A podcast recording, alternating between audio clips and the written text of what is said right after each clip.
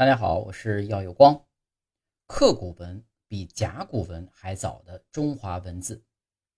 甲骨文是中国古老的文字之一，距今有三千七百年了。主要呢指的是中国商朝晚期王室用于占卜记事，而在龟甲或兽骨上契刻的文字。很多人啊认为甲骨文是最早的文字了。其实中国还有比甲骨文更早的文字。那就是骨刻文。骨刻文是指在兽骨上刻画的符号、象形文字或者是图形文字，在山东集中发现，当然在赤峰、关中等地也有发现，是我国最早的以记事为主的可识别文字。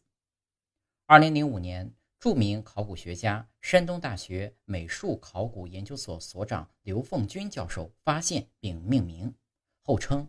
古刻文，并认定刻画工具为玛瑙等锐角宝石，形成约在四千六到三千三百年之间，是龙山文化时期流行的文字。自二零一零年底开始，著名学者丁在宪研究员将古刻文成功系统破译，从文字的起源和构造等方面较全面地论述了与甲骨文以及现代汉字的传承关系。中华上下五千年，就是靠这些不断演变的文字作为载体，一点点发展流传，形成了瑰丽的中华文化。